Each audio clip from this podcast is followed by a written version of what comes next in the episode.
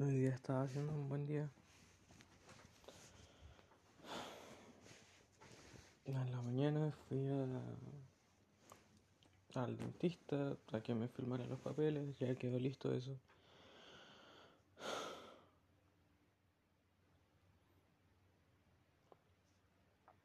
Ahora solo tengo que esperar a que llegue el obispo. Veamos lo del compromiso financiero. Y luego me digan, ya sí, tus papeles están en orden. Podemos enviar carpeta.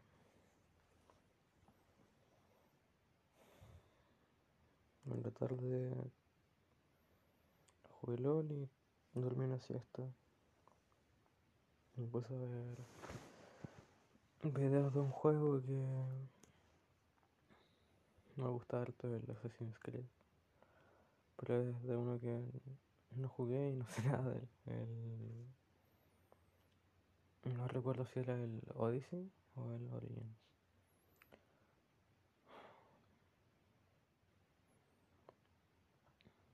La Cocoy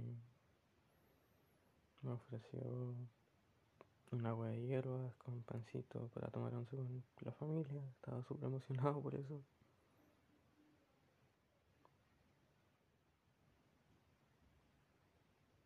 Lo discutimos.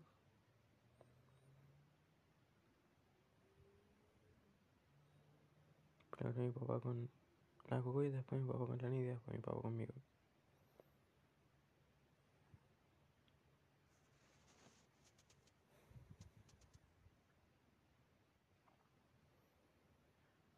Mi papá me sacó en cara que una vez le rompió un computador.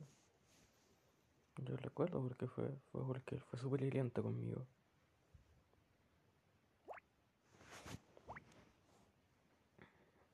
Entonces, entre la rabia y frustración, le cerré fuerte el computador para que dejara de usarlo. Y eso hizo que un componente, un componente clave se dañara, entonces ya no se puede usar ese computador.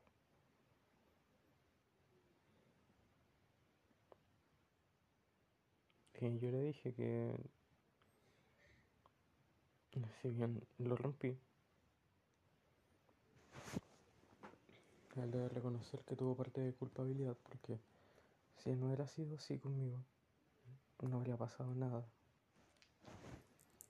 Porque él de verdad fue muy cruel. Y le dije, bueno, sí, sí, sí, sí. Sí, es que se me estaba desordenando un poco cómo pasar las cosas. Pero le dije que, así como él no puede sacarme en cara eso, yo un poco le saco en cara cuando me intentó ahorcar. Porque yo reconozco que esa vez también lo estaba provocando. Y fue de verdad que es primera vez que le saco en cara a mi papá que me pegó. Y aparte, ¿sabes? Yo lo humillé a él porque se me encima y me lo saqué antes de que siquiera pudiera tocarme bien el cuello. Entonces, fue un reflejo bastante rápido. La cosa es que digo, ya. ¿Y por qué, por qué yo hice eso? Porque vos le queréis pegar al Renato. Y le dije, papá, yo nunca he sido de iniciar la agresión. Yo soy de, reaccionar ante otra. Y papá dijo, ¿qué estáis hablando? No, sí. Te mandar psicólogo por agresivo. Y me dolió, me dolió caleta porque no fue así. Primero yo busqué ir a la psicóloga. Yo, por mi cuenta. Y segundo, no fue por agresivo, fue porque tenía depresión. Y además de eso, tenía todas las razones del mundo para ser una persona, entre comillas, agresiva. O agresiva a los ojos de él. Porque nací en un lugar súper agresivo, sí, súper abusivo. Mi mamá fue súper cruel conmigo. Mi papá cambió rotundamente de un día para otro por el divorcio. Me sentí súper dejado de lado. Sufría bullying. El adolescente estaba súper perdido. La vida tenía un trastorno no tiene un trastorno de personalidad brígido y es súper manipuladora. Me sentía súper dejado por todos. Tenía todo para ser una persona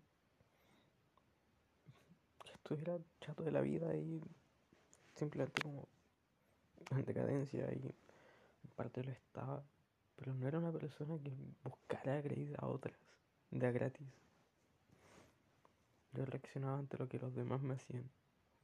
Entonces me dolió mucho que dijera que era agresivo porque me tomó años entender que no lo era. Porque desde, no sé,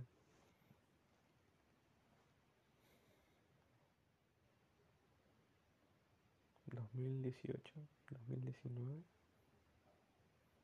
que no pasa nada.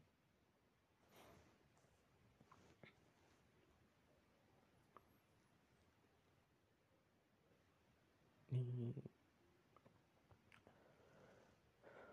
por mucho tiempo yo también pensaba que yo era el culpable y no, me tomó más de un año darme cuenta de que yo no era el culpable.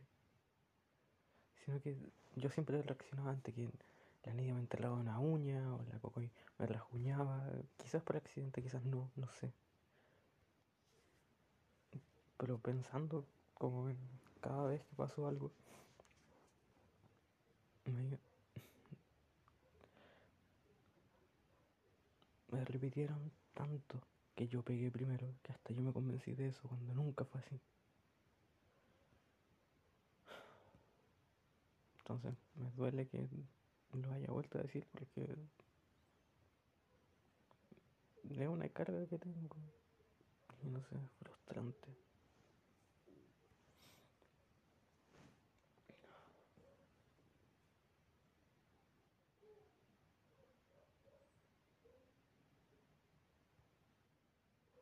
Al final me enojé, me dio asco seguir tomando y hierbas, ni siquiera la probé.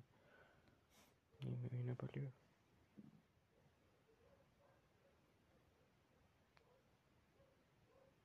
Mi papá siempre incapaz de reconocer sus errores y te contradice con cosas valientes.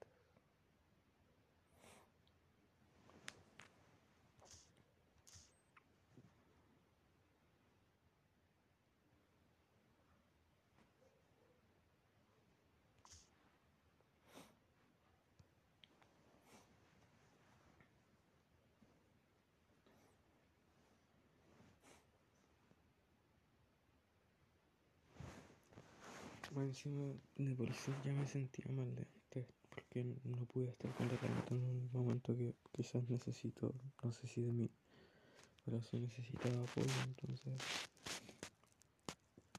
ya estaba frustrado por eso.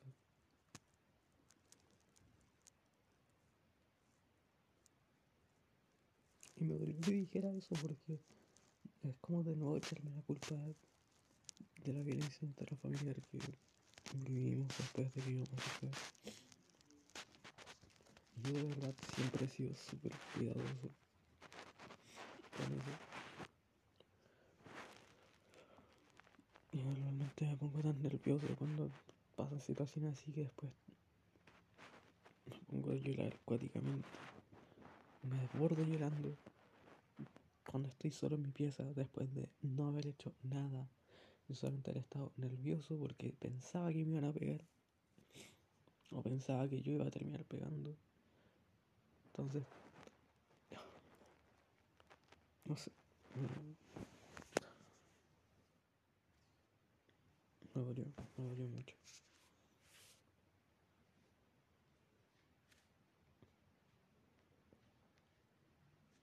Espiritualmente también eso me había afectado caleta me costó mucho seguir adelante. Ni siquiera sé si todavía si me perdoné o no.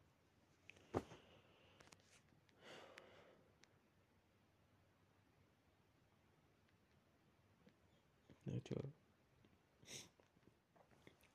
una de mis como experiencias espirituales más memorables respecto al perdón si es que no la más memorable, es que yo siempre me sentí indigno de bendecir la Santa Cena durante como todo ese transcurso de tiempo. Porque discutía mucho en mi casa. No siempre terminábamos en golpes, pero por las veces que sí había terminado en golpes, me sentía súper indigno de bendecir la Santa Cena y pasé quizás dos años sin bendecir la Santa Cena, estando capacitado para hacerlo. Y un día al final dije ya, hoy día sí. Y estaba súper nervioso porque me acordaba de todas esas cosas. Y antes de bendecir la Santa Cena, hice una oración de nuevo pidiendo perdón.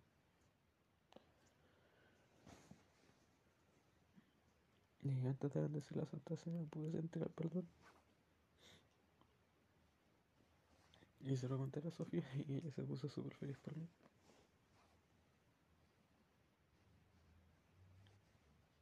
Pero es una carga que, no sé, es difícil de dejar de lado.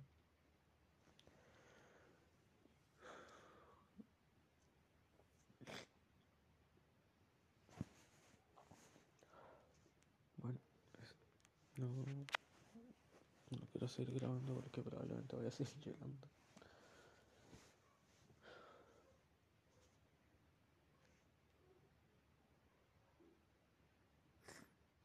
Bueno, eso. Bye. Ah, bueno, ha pasado harto tiempo desde que grabé esa bitácora.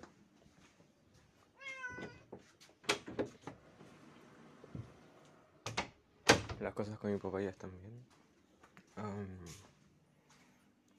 Pero después de eso, como no tenía muchas ganas de grabar bitácoras ni nada. Ah, de hecho, después de eso, la Renata igual pasó un susto con las bitácoras, así que tampoco era como que quisiera hacer más, al menos por esos días. Se me va a caer un ganchito, no. Ya está. Porque tuvo un descuido y creyó que su hermana había escuchado mi bitácora. Pero al final parece que no pasó nada, así que todo bien. Am, bueno, estos días han sido... mm, No han sido malos. Pero es no sé.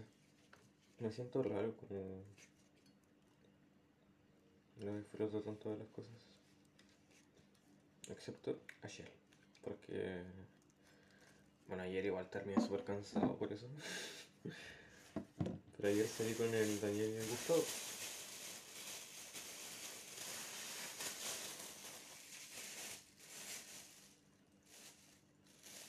Tenía miedo de que el jamón que compré estuviera mal. Lo compré hace como dos días. Pero no tiene valor a descomposición, así que supongo que está bueno. No, no huele.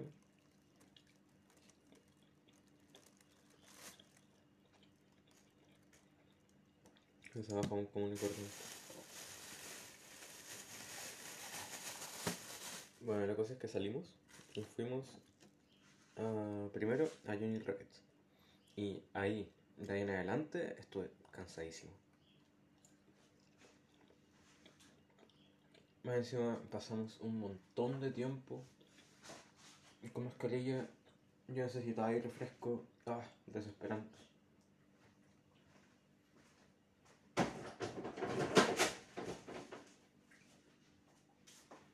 Pero la hamburguesa estaba bastante buena. El único tema es que nos dieron poca mostaza. Y era mostaza Heinz. Y la mostaza sola no añadía mucho. Porque el Gustavo también lo pensó así. Era como media desabrida, pero la mostaza combinada con el ketchup, uff, era muy rica.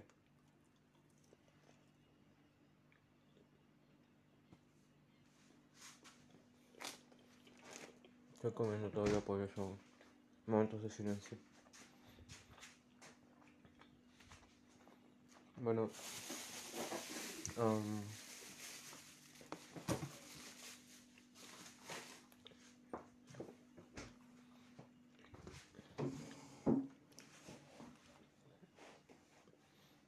después de eso íbamos a ir al cine. Íbamos a ir supuestamente a las cuatro y media. Y el Gustavo de repente dice, oye Franco, la próxima función, la función de los dos, ¿a qué hora? En ese momento ya eran las dos. Eh, a las dos y media, ¿por qué? No, no alcanzamos, mano. Pero al salir la tienda estará cerrada o abierta. Nosotros como supongo que abierta, pero mejor nos vamos a la segura y compramos primero y después vamos al cine. Y luego como ya, sí, sí, sí, sí. Y después se me ocurrió la brillante idea de advertirle. Pero Gustavo, la película de las cuatro y media está subtitulada. No está en español.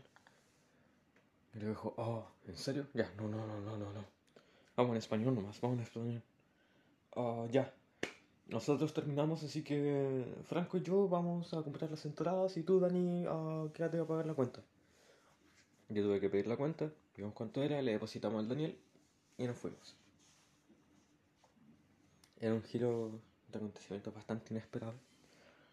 Ah, resulta que la Clara estaba fuera del Junior Rockets y nos vio. Vio al Gustavo y a mí casi corriendo. O sea, caminando súper rápido. Y después al Dani corriendo detrás de nosotros. Entonces, no sé, raro. la película estaba bastante buena, bastante, bastante, bastante buena. Me gustó mucho por el tema de las artes marciales. Encuentro que en la película que siempre han querido hacer los chinos de artes marciales, pero que nunca le han dado los efectos especiales bien. Normalmente las películas de artes marciales tienen buenas artes marciales, buenas peleas, bla, bla, bla, como buenas ideas. Pero son como súper... Porque los efectos especiales son súper falsos, son todos como muy exagerados y la bola. Y no es como que se dijeran bien. En esta película sí, se hizo súper bien.